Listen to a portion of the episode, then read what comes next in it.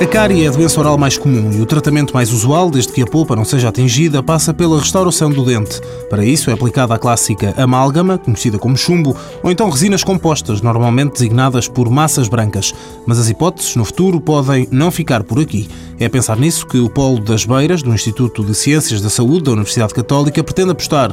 O coordenador do Instituto, o professor Castro Caldas, explica que os primeiros projetos de investigação estão prontos para arrancar. Nós fizemos uma reestruturação grande do curso de medicina dentária neste momento está a funcionar já uh, com capacidade de poder começar a fazer boa investigação uh, e esse é um dos nossos projetos, é começar a fazer investigação em biomateriais que vão ser úteis naturalmente depois no tratamento, no tratamento dentário. Nesta área dos biomateriais o potencial é enorme, sublinha Castro Caldas. O campo é enorme por todo lado, dentro as moléculas novas e novas, novas estruturas, novas substâncias uh, podem ser exploradas e aí é um sítio onde podemos ter patentes e podemos desenvolver essas áreas. O registro das patentes é a principal fonte de receita para os projetos de investigação que poderão permitir ainda mais projetos. Mundo Novo, um programa do Concurso Nacional de Inovação, BSTSF.